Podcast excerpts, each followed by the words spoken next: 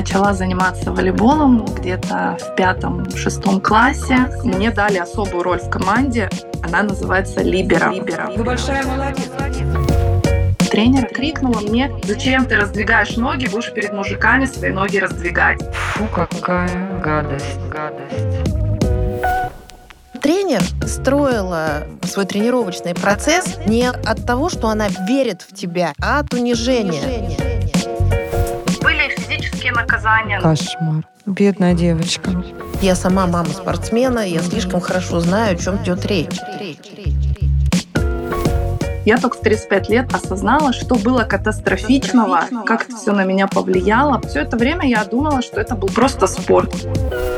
Это одна из таких непроговоренных вообще проблем.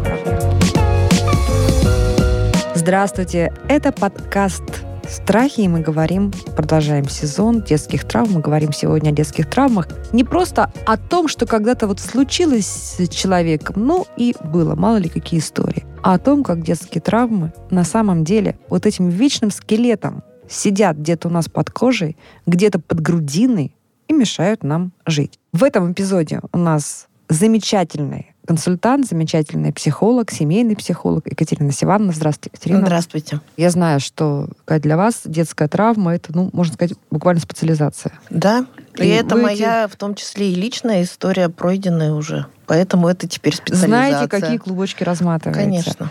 И наша сегодняшняя героиня, которая пришла с историей, я на самом деле очень давно хотела вот именно с этим типом истории поработать, потому что я знаю, что это такое, не на личном опыте, а на примерах моих знакомых. Мы сегодня будем говорить с Юлианой. Здравствуйте, Юлиана. Добрый день. О травме, которые дети получают от жестких тренеров. Вот знаете, Кать, был замечательный фильм. Это вообще была моя первая, по-моему, публикация, или одна из первых моих публикаций. Отзыв на этот фильм такой еще был неуклюжий. Это, конечно, была не рецензия. Мне было 19 или 20 лет, когда я писала эту заметку. Но это был фильм, который во мне невероятным образом отозвался. Фильм «Куколка». Юлиана, не смотрели фильм «Куколка»? Вы знаете, нет, пока не А вот я вам смотрела. советую, посмотрите, пожалуйста. Фильм «Куколка» художественный, но очень-очень документально выглядящий, документально отзывающийся. Он рассказывает как раз о девочках, спортсменках, о спортивных гимнастках. Это был первый такой, знаете, перестроечный фильм, Мгм. который поднимал и вывел на большие экраны проблему вот этих истерзанных детей, истерзанных буквально малышей, вот этой машиной с подготовки, спортивной надежды этих чемпионов, этих достигаторов, изломанный во всех смыслах. И физически, и морально, и эмоционально. Меня тогда этот сюжет потряс, потому что я спортом занималась, что называется, физкультурой, да, и как-то мне так все это прошло, знаете, гладенько-гладенько. И потом я очень часто обращала внимание на эти сюжеты, и мне кажется, что это одна из таких непроговоренных вообще проблем. Юлиан, рассказывайте вашу историю. Вы волейболистка. Да, совершенно верно. Я начала заниматься волейболом где-то в пятом-шестом классе. Расскажу, как все это началось. Знаете, раньше тренеры ходили по школам и собирали высокорослых девочек, если говорить о волейболе. Это называлась И так- селекция. Селекция. Да, Мгм. да. И так случилось со мной, что где-то вот в пятом-шестом классе к нам в школу, в мой класс пришли тренеры по волейболу и начали отбирать высоких девочек. Тогда мне это, безусловно, показалось очень приятным, потому что меня выделили, да, потому Мгм. что если сейчас а, говорят о буллинге, то раньше не было такого понятия, и все-таки из-за своего роста я э, привлекала внимание, да, привлекала внимание там мальчишек, мелкорослых девочек, и э, тут меня выделили, м, мне дали как бы фору, да, вперед такие преференции, что я высокая Мгм. девочка, и меня куда-то отбирают. А я никогда не знала, что такое волейбол. У меня был э, с первого по третий класс опыт как раз в гимнастике, да, вы рассказывали вот тоже о фильме, а, Мгм. поэтому я знаю, как тренеры работают с гимнастками, с акробатками. Это очень жестко, это через боль, через слезы, через э, не могу, можно там сесть на ребенка, можно его ударить. То есть это я все видела с первого по третий класс. Мне удалось тогда сбежать Мгм. от э, тренера, от секции, да, как-то я мотивировала для родителей, будучи маленьким там ребенком, что это немножко не мое. Вы большая молодец, потому что, да, Да-да. Кать, в 9-10 лет отстоять свое право. Слушайте, вы крутыш. Ну вот, к сожалению, в пятом-шестом классе спорт меня опять настиг. Угу. И, в общем, этот телефон, да, телефон городской, они оставили, что пусть родители позвонят, и мы, в общем, расскажем, чего мы тут отбираем. Родители позвонили, с тренером поговорили, и в целом им идея понравилась. Спорт, красивый спорт, женский спорт, длинные ноги. Угу. Если вы вспомните, да, а, девчонки-волейболистки занимаются в таких не шортиках даже, а трусиках, а можно пусиках. сказать. Да. да, совершенно верно. И это выглядит все очень красиво и эстетично. И эротично, скажем прямо. И, да, может быть, даже эротично, да. Поэтому папа вот как бы с какой-то этой такой позиции красоты этого спорта, он мне сказал, давай, ты красивая, высокая, будешь спортсменка, будешь там молодец, давай заниматься. Так я начала заниматься волейболом. Вот это что касается начала всей этой истории. Вот вы пришли в эту секцию, там такие же девчонки, неумехи еще, наверное, да, или кто-то, может быть, лучше играл. Да, у меня как раз история, что я попала в коллектив, который был уже сформирован. А-а-а. Девушки уже играли ну, на порядок лучше, то есть кто-то год занимался, кто-то больше. Угу. И то есть я была на в догоняющих.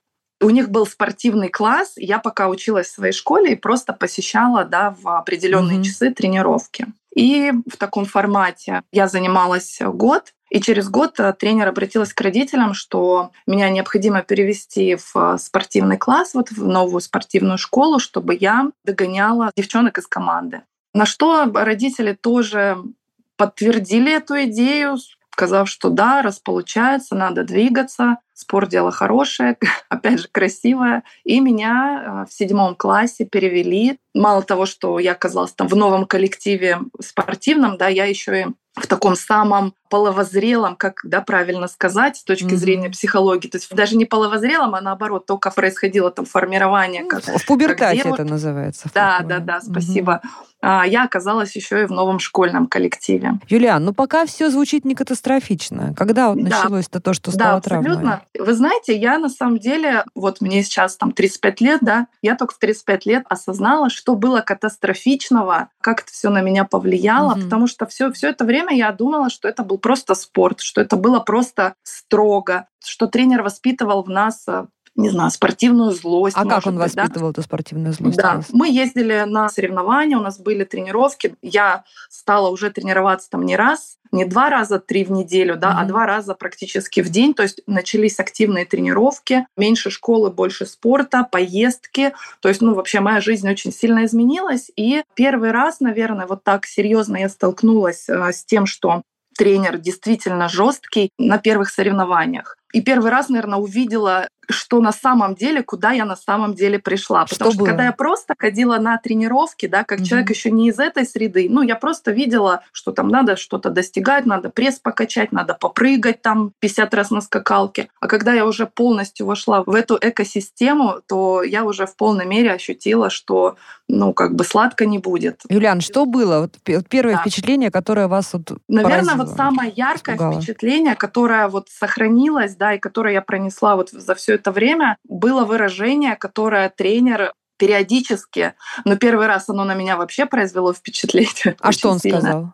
Да, она сказала, а, я стояла на А это женщина? Тренер была женщина да, это, вас, да? да, это женщина. Ага. То есть, чтобы, чтобы еще было более понятно, то есть это для нас был такой прообраз мамы, угу. да, потому что мы практически со своими родителями не виделись, но мы очень много времени проводили с ней в поездках, в тренировках. И она крикнула мне из э, зала, да, со своей там тренерского места, зачем ты раздвигаешь ноги, будешь перед мужиками свои ноги раздвигать. Фу, то есть мне было там, гадость. сколько там, не знаю, 13 лет, да, то есть для меня это было настолько... И вы конечно же, дома никогда такого не слышали. Никто вам конечно, так в жизни я не, не говорил. не слышала такого дома, и как бы у меня вообще не было таких мыслей, что я буду перед кем-то ноги раздвигать, да, там в 13 угу. лет. То есть для меня был шок, для меня это было очень стыдно. Это крикнули так, что все услышали, и вы понимали, что это да, все конечно, слышат. полный зал болельщиков, угу. игра Мальчики там, наверное, были. Да, да, да. И, в общем, для меня это был шок, и это стало э, нормой, это стало повторяться не только для меня, это было ну, для всех девочек команде. Не знаю, кто-то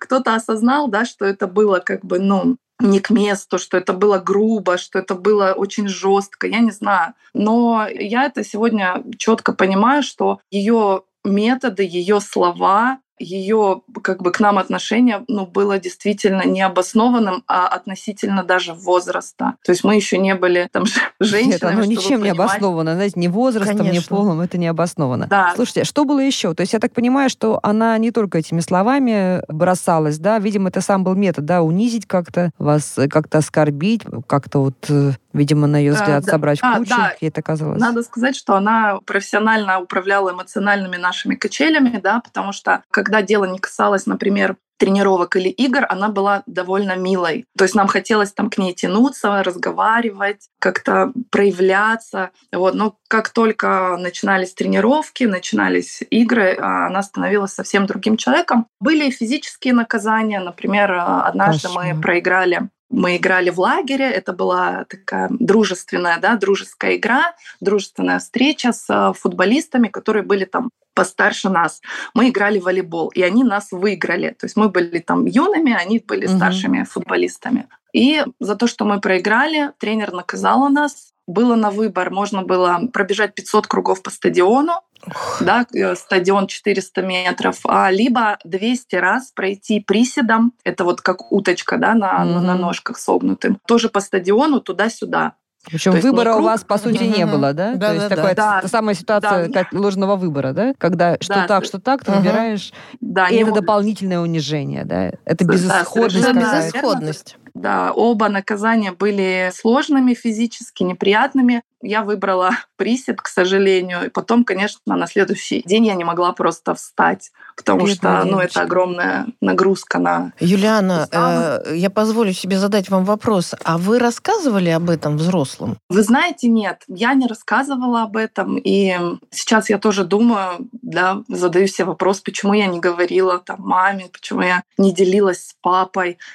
Наверное, были какие-то, не знаю, не такие времена, родители там работали, ну, какой-то, может быть, там 90-е, да, там начало 2000-х, что-то было сложно. То есть, может быть, я не хотела оказаться им там Ну, вот а, очень... Слабой. Да, почему, а, Кать, почему, как вы думаете, история... почему дети не рассказывают родителям вот это? Ну, вот Юлиана прекрасно формулирует, потому что, как э, Юлиана говорит, это не те времена, времена-то они всегда одинаковые. Да. Нет в семье возможности ребенку рассказать, что у него что-то не получается, что у него что-то болит, что ему некомфортно.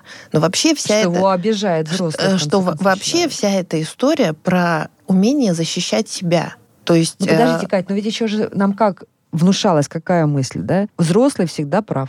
Нет, учителя ну это понятно. Ваш, тренера у ваш. Э, и в этом, в общем-то, ну, в этом есть тоже большая и Конечно, важная... и авторитет, авторитет учителя, тренера, он безусловный. Но здесь во всей этой истории э, рефреном звучит одна и та же мысль. Родители подумали, решили. Родители позвонили и договорились. Ну а как? Это же она же ребенок был. А, а у ребенка это никто не спросил. Я ни разу не услышала за весь рассказ Юлианы «я хотела», «я мечтала», «я стремилась». И я сейчас э, слушала... Но, извините, но Юлиана нам сказала, что ей очень понравилось и польстило то, что ее выделили с ее высоким ростом. Да. И, и она вдруг поняла, этот ребенок понял, что высокий рост это не изъян, а это наоборот, это очень классно может быть, это может быть преимущество. Да, но звучит это в контексте. На меня обращали внимание низкорослые девочки и мальчики. Я не услышала в этом «я королева» это был способ э, решить эту задачу. Угу. Но я сейчас говорю о том, что, конечно, ребенок, скорее всего, пришел и маме с папой рассказал, угу. что вот была такая история. Родители это считали как потребность ребенка заниматься спортом, но дальше кто сопровождал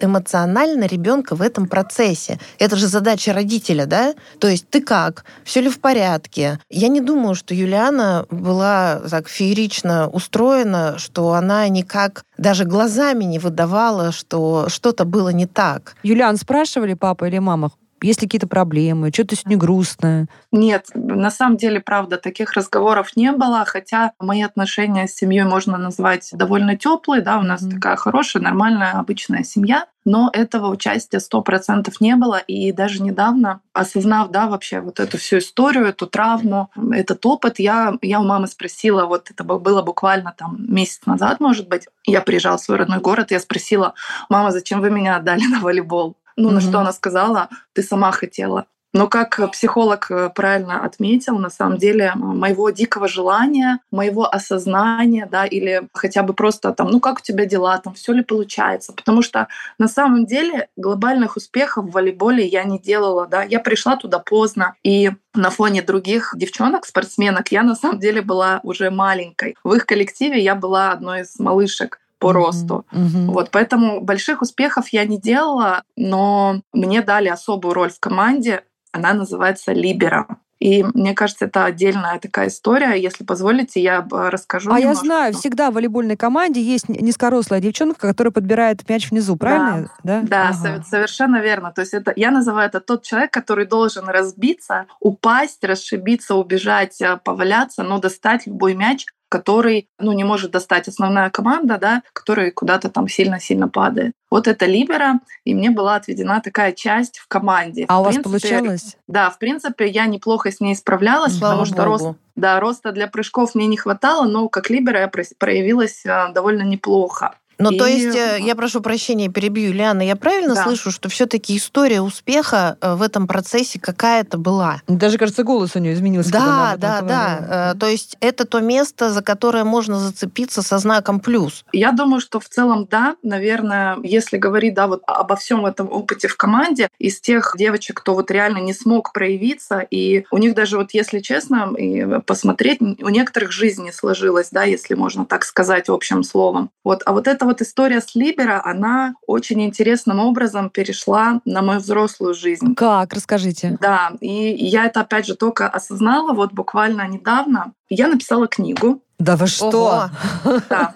Это два года назад. Да, надо сказать, что я э, тоже журналист, я пиарщик, mm-hmm. работала там с разными известными компаниями, корпорациями, mm-hmm. и у меня было 10 лет, вот можно сказать, даже в тот период уже, когда я занималась волейболом, творческая история меня никогда не оставляла. Я все это время и потом еще после мечтала написать книгу, и два года назад я ее написала за три месяца. Это автобиография 10... ваша? Частично. Угу. То есть 10 лет я мечтала, да, и за три месяца написала. То есть тут о мотивации и, в общем, угу. обо всем. И одна глава, я начинаю даже немножко заикаться, потому что эта история, она, конечно, очень сильно триггерит меня. И одна глава называется «Маркетинговый либера». Честно признаться, я писала просто, ну, я была в потоке, мне было интересно, я, мне очень хотелось написать эту книгу, она вышла в издательстве «Питер», но я поняла, что книга была моим первым психо, угу. э, моей первой психотерапией, Это прекрасный которой, способ терапии. Да, в которой я просто вылила все, что угу. было, и после этого, этого опыта я реально начала немножко понимать себя, вот что со мной было.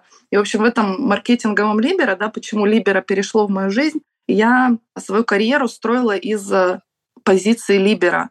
Расшибись, но помоги. Расшибись, но сделай. Умираешь, но ты должен закончить статью. Тебе плохо, но ты должен обязательно быть хорошим, лучшим, чтобы о тебе все думали хорошо, что ты всем помогаешь. Вот эта позиция Либера, она меня очень долго сопровождала. И я, честно, я не понимала этого. У меня даже голос задрожал, что я так работаю, что я так живу. И муж мне не раз а, указывал на это. Он говорил, ну почему ты так, так делаешь? Ты же как бы жертвуешь собой, тебе плохо. Угу. Я говорила, да нет, я просто люблю свою работу. Но на самом деле это было... Что пока другие в прыжке, а вы, так сказать, у них под ногами угу. тылы да, защищаете, да? Да, да, да, совершенно верно. Я не получала своей славы вот, э, вот этот весь период, пока я работала. Я работала с Авербухом, я работала там с разными другими какими-то известными людьми и компаниями, но я славы своей не получала. Я была тем человеком, который а, ночами там что-то доделывает, всех спасает, все у него там чики-пуки, все красиво, да, но такой бэк, абсолютный бэкстейдж. Э, Юлиана, а позвольте вопрос. Да. А как вы узнаете, что вы получаете славу. Ведь то, что вы рассказываете, очень крутая история. Вполне возможно, я сейчас э, уточню, про что я uh-huh. подумала, что вы не признаете за славу, за успех то, что вы имеете. Ну, то есть вот эта позиция в команде, это ведь очень важная позиция и значимая. Угу. И медали-то всем дают, всей команде, правильно? Даже запасным дают медали. Ну вот тут а вопрос а признания, вообще... конечно. Тут вопрос ну что, признания. А знают там условную гамму, да, например, да? Вот да, гамова да, с кубком, а те, кто у гамовой под ногами валялся, Ну вот, а в чем разница? Их, их имена не знают А в чем разница? Ну, мне кажется, тут еще Разница в гамму то что, то, что мы знаем подожди, вот есть человек, который там выше всех прыгает, не знаю, и забивает, извините, пожалуйста, Юлиана, если я там глупость сморожу с точки зрения терминологии, да, ну вот забивает mm-hmm. голы, да, очки набирает, да, и вот это имя звучит на устах у комментатора, да, mm-hmm. появляется на табло, Абсолютно. публика да. кричит там, там Катя, Катя, Маша, Маша, да, а чтобы это Маша или Катя сделали тут победный удар, этот хлопок по мячу, Юлиана должна клубком кататься по вот этому по так этой вот, площадке. Наталья, мы и сейчас... никто не по... никто не видит эту Юлиану, она, она маленькая. Вот сейчас что происходит с точки зрения психологии? Происходит переформулирование. Ну то есть вот то, что вы сейчас озвучиваете, является той базой, на которой может опираться Юлиана. Для этого надо признать, что без нее успеха у команды бы не было. И без нее успеха у тех проектов, в котором вот сейчас она реализуется, не было бы. Это признание своей значимости. А вот та тренер, о которой мы говорили выше, ну, вот Юлиана рассказывала, она как раз и строила свой тренировочный процесс не от, от того, что она верит в тебя, не от того, что она говорит, ты крутая, от тебя все зависит, а от унижения. Ну, на этим грешит абсолютное большинство тренеров. Увы и ах, я сама мама спортсмена, я угу. слишком хорошо знаю, о чем сейчас идет речь. Как использовать страх во благо?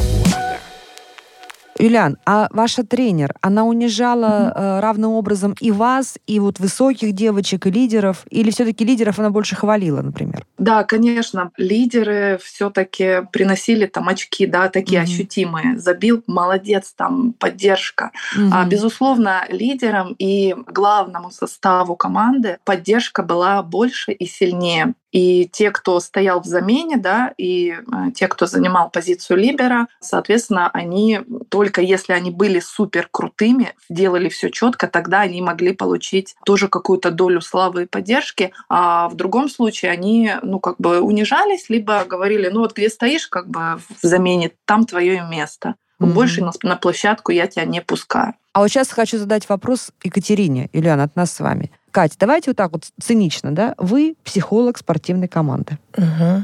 Вы бы... Меня не возьмут. Нет, ну хорошо, вы хороший с точки зрения того, какой даете результат, психолог спортивной команды. Я не знаю, были ли те времена наверняка были. Это с точки зрения получения результата. Мы сейчас убираем всю мораль. С точки зрения получения результата, это была правильная тактика? С моей точки зрения этих нет. гасить. С моей нет? точки зрения нет. Но видите, мне сложно себя представить спортивным психологом. Я семейный психолог, и у меня на языке крутится вопрос к Юлиане другой. Юлиана, кроме вас в семье еще были дети? Да, у меня есть а, старшая сестра. А... Она не занималась спортом, ее ни, никуда не отдали. А скажите, пожалуйста, а вот по вашим нынешним ощущениям в вашей семье кто все-таки был, ну, очень условно сейчас любимым ребенком? Сто процентов я. Угу. И вас родители выделяли, в вас вкладывались, вами занимались? Ну, по ощущениям, наверное, да, наверное, да, есть а, и, такой есть, небольшой, как... небольшой перекос. И когда вы оказывались на площадке волейбольной, это был очень э, такой серьезный диссонанс. То есть в семье вы э, получали одно внимание, а от тренера, на которого проецировали маму, да, угу. э, вы это внимание не получали. И у вас в этом месте, по идее, детский мозг должен был ломаться. То есть она должна быть тренер как мама, принимать меня, да, принимать, любить, меня. любить, да. Она и... мне говорит гадости, которые даже не представляю, что такие и, могли и, существовать. И верить, и верить в меня. И э, на самом деле, конечно, если бы во всех командах работал спортивный психолог, это были хорошие специалисты, то здесь э, тренер, ну, у него своя специфика, они все считают, что оскорбление, унижение, почти все, я знаю тех, кто нет, так mm-hmm. не считает, это мотивирует, у нас вообще вся система воспитания в спорте на постсоветском пространстве построена в режиме мог лучше. Бей по пяткам. А, а что ты, ты дебил, почему ты там пропустил этот мяч? Вот у меня сын вратарь, поэтому мне угу. эта терминология более понятна. Угу. Но при этом никто не говорит, проиграли, ерунда. Это отличный результат. Ты сделал столько сейвов там. Ну, в общем, вот, то есть у нас по-другому, у нас вообще мы воспитываем. Ну, потому детей. что спорт высоких достижений, да? Да, да, да, да. да. И, и я хочу сказать, что если бы в команде, где Юлиана воспитывалась, росла, был психолог, то, конечно, бы он работал э, с каждым ребенком на то, что я в тебя верю, в то, что у тебя все получится, зная, в в том числе и семейную ситуацию, да, то есть дети же все разные, мы все с разными историями, с разными семьями. И, конечно, для такой девочки очень была важна именно такая поддержка. И вы знаете, я слушала эту историю, она, конечно, вызывает очень большое уважение, и понятно, как эти травмы сейчас сказываются. А как они сказываются, Катерина? Давайте вот по пунктам. Как такого рода травмы сказываются? Знаете почему? Потому что я хочу, чтобы какая-то мама, которая сейчас слушает этот эпизод и раздумывает отвести своего там четырехлетнего клетку фигурное катание или пятилетнюю дочь в спортивную гимнастику или там футбол и так далее, чтобы она все-таки объективную картину имела. Но я предполагаю, что, Юлиана, вы меня поправьте, я сейчас да. это не хочу выглядеть ясновидящей. Но я предполагаю, что есть сложности, ну, во-первых, с присваиванием себе успеха, а отсюда удовлетворенностью результатами жизни текущей. И эта история про то, что я не заслуживаю любви, любовь надо заслужить. Юлиан, да? Вы знаете, вообще много всего было.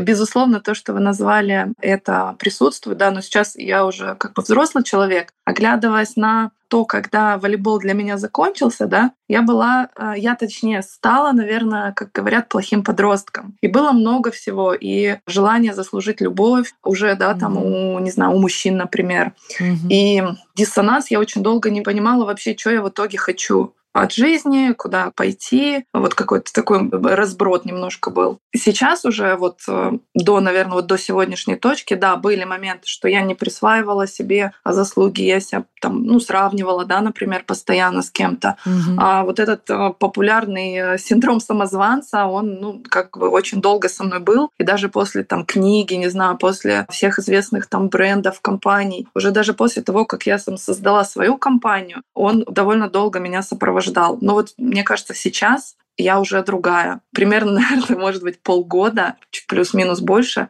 а я действительно сделала очень большой шаг вперед с тем, чтобы а, разорвать эту порочные связи из прошлого, да, когда меня вот как вот с этой травмирующей историей. А хочу тоже поделиться такой интересным наблюдением. У меня очень долго я замечала, что как будто у меня отшибла память. Ну вот прям угу. буквально. Вытесняются такие вещи. Да, да, да совершенно верно. Я не помнила эту историю в подробностях про спорт, да, про свою а, уже когда я стала подростком. То есть я вообще не помнила подробностей какого-то периода жизни. И только вот после книги, да, когда я писала в потоке, очень много всплыло. И потом где-то полгода я нахожусь в терапии, я начала вспоминать, как это было, какие были слова произнесены. И, конечно, я только в этот момент осознала, что это на самом деле вообще было со мной. Меня тогда вопрос, Екатерина, к вам. То есть происходит как бы ретравматизация, да? То конечно. Есть Юлиана вспоминает и ее травмирует. А, а нужно ли такие вещи э, вспоминать? Конечно. А Смотрите, Юлиана сказала очень хорошую вещь, которая меня, безусловно, порадовала, что она в терапии. Угу. И когда человек приходит в терапию, он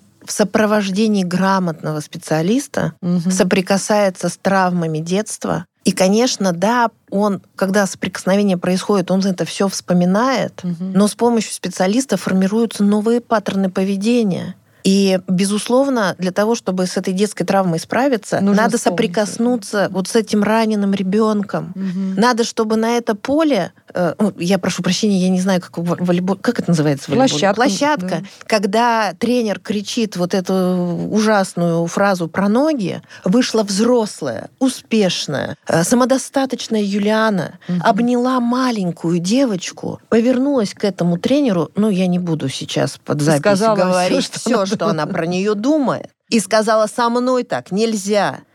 И не сметь на мою девочку так орать и ее так оскорблять. Вот это происходит все в терапии, и у человека подрастает этот внутренний, ну, он даже не подрастает внутренний ребенок, а тут подрастает этот внутренний взрослый, который четко знает, что себя можно защищать, что себя нужно хвалить, себя нужно признавать. И тогда жизнь играет новыми красками. Какой у нас будет вот такой совет для тех, кто еще не смог, как Юлиана, собраться, вот сделать этот невероятный рывок внутренний, написать книгу, пойти к специалисту, перепрожить, говорить об этом. Ну, Наверняка как, больше Знаете, часть... вариантов два. Вариант первый — обложиться книгами, начать вести дневник и самостоятельно прорабатывать эти травмы, но это такой очень небезопасный способ. А здоровый способ – это идти к хорошему, грамотному терапевту и заниматься собой. Ну а вот э, родителям, которые слушают угу. и которые размышляют, Про спорт надо ответить на два вопроса. Это я хочу, чтобы мой ребенок был спортсменом и таким образом реализую свои нереализованные амбиции из детства. Или это мой ребенок хочет. Если мой ребенок хочет, вот, например, как мой сын, он прям хотел, он горел э, и горит до сих пор этим футболом, уже там 8 лет он им занимается, все время должна быть рука на пульсе, все время должен быть контакт с тренером. И если я обнаруживаю, что мой ребенок идет с опущенными плечами на тренировку, у него не горят глаза, он боится, я всегда должна, ну, условно, вмешиваться, отводить ребенка к психологу. Э, и, и если что, менять тренера, менять, менять команду, в этом нет ничего страшного, но ты должна быть все время включена в этот процесс. Потому э, если ты не хочешь, нельзя чтобы... оставлять нельзя оставлять ребенка. Нельзя. Ну, слушайте, это на самом деле и школ тоже касается. Ну, вот еще такой момент, мне кажется, э, ты, Юлиане, вопрос для такое размышление и Екатерине. Мне кажется, очень важно родителям понимать, а что вы хотите, когда вы отдаете ребенка в гимнастику, фигурное катание, футбол или в хоккей? Вы хотите для здоровья или вы хотите спорт высоких достижений? То есть, с одной стороны, мы читаем часто, особенно про, фигуристов почему-то, интервью какого-то чемпиона. Он говорит, а меня отвели только для того, чтобы я поменьше болел ангинами, нужно было закалять. А потом я стал чемпионом. Но с другой стороны, очень часто отдают ребенка родители для того, чтобы, ну, да, не для того, а с подспудной надеждой какой-то, да, где они видят его стоящим на uh-huh. пьедестале, в овациях, в славе, и в их картине мира они, безусловно, таким образом желают ему добра. Вот как нужно правильно родителю осмыслить, проговорить супругом или сам собой. Вот этот шаг, куда мы отдаем ребенка? Юлиан, как вы считаете? Потом послушаем уже заключение Екатерины. Да, надо сказать, что на данный момент у меня уже двое детей, Ух один ты, из которых, одному из которых 9 э, лет, и как раз мы пробовали с ним спорт, мы ходили в плавание, мы ходили в дзюдо, да, и я пыталась отслеживать его реакции, нравится, не нравится, получается, не получается. Безусловно, задавала вопросы, как общается тренер, ну вот сыну продолжает нравиться плавание, и, соответственно, ну, скорее всего, мы будем продолжать ходить. Ну, для а, здоровья мужем... или для больших достижений? Да, это исключительно история про здоровье, mm-hmm. чтобы, да, не было насилия над организмом, потому что в нашей, например, истории, да, помимо как бы психологических каких-то моментов, безусловно, были и физические нагрузки, которые кто-то, может быть, там воспринял хорошо, а кто-то, возможно, и не очень, да, и это всегда там нагрузка, вот, например, у меня болят колени сейчас, то есть mm-hmm. это ну, такой как бы момент, я не хочу это связывать там, не Да и запястья, наверное, у вас болят, как у волейболистки. Да, да, но, но mm-hmm. эти моменты есть, и я как бы четко отслеживаю, что при здоровом образе жизни, отсутствии там алкоголя, курения и, в принципе, правильного питания, да, у меня есть какие-то проблемы с суставами. Поэтому для меня все-таки спорт — это только спорт для здоровья и для удовольствия, не для высоких достижений. Я вижу, что мои дети более творческие, то есть они в меня сто процентов, полет фантазии, постоянные какие-то эксперименты. И вот я думаю, что они все-таки пойдут вот в какие-то науки, может быть, там, в литературу, еще что-то, чем в спорт. Но спорт может присутствовать в жизни как физическая разгрузка, как удовольствие, да, тем более плавание. Юлиана, это... э, а вот вопрос у меня к вам. А скажите, пожалуйста, угу. а если ваш сын станет двигаться в сторону спорта высоких достижений, ну вот попрет. Угу. Вы его поддержите? Тренер вам скажет, Юлиана, ваш да, да, сын должен заниматься два раза в день, потому что он перспек... вот чудовищное слово, эта оценка, перспективный да, и не Как щенок. А, да, да, да. да он скажет, он у вас ну, перспективный. Ну, я говорю, что да, в целом я даю детям довольно много свободы. И если он скажет, это мое, я хочу, давай э, вози меня пять раз в неделю, не, не два раза в неделю, угу. да, пять раз в неделю на плавание, ну, я найду возможность, буду его возить. И если в какой-то момент он скажет, что я все-таки ошибся, мам. В общем, спорт это не мое, но мы спокойно закончим и будем просто ходить э, вместе Браво. в бассейн. Ах, мама помудрела на своих да. разбитых коленях. Хотелось бы, конечно, здоровым сразу быть. Родиться сразу красивым, здоровым, умным и мудрым. Но нет, надо сначала вот так вот, как Юлиан. Слушайте. Путь надо пройти, и ну, для чего-то он э, именно такой, какой он э, был. Хорошая история. Замечательная Катерина, история. Да. Я хочу сказать, что, конечно, нам всем очень хочется быть мудрыми просто от рождения, но наша мудрость материнская, она вот на таких историях и зиждется. Все-таки пожелаем родителям сократить для себя и для своих детей вот этот вот путь э, к мудрости. Ну что, друзья, мы продолжаем наш сезон э, подкаста «Страхи и ошибки», посвященный детским травмам. Сегодня мы говорили о детской травме, полученной от тренеров, психологической травмы, полученных от тренеров. У нас была прекрасная гостья Юлиана, которая показала нам, как может цветочек-то вырасти и на вот этих вот э, остатках землетрясения, на этой боли. И такой себе очень получился мудрый, красивый цветочек. И наш сегодняшний эксперт, семейный психолог Екатерина Сиванова, очень так как-то, знаете, профетически, буквально рентгеном сканировала эту ситуацию, сделала для нас с вами, дорогие слушатели, ее чуть-чуть более ясной. И мне кажется, что если мы еще раз помним, о чем нам говорила Екатерина, выпишем, может быть, даже какие-то советы, то это позволит нам сделать и наш собственный путь и путь наших детей менее тернистым. Подкаст «Страхи и ошибки», сезон детских травм. Подписывайтесь, ну и приходите со своими историями. Подписывайтесь на подкаст на сайте ria.ru в приложениях подкаст с Web Store и Google Play. Комментируйте и делитесь с друзьями.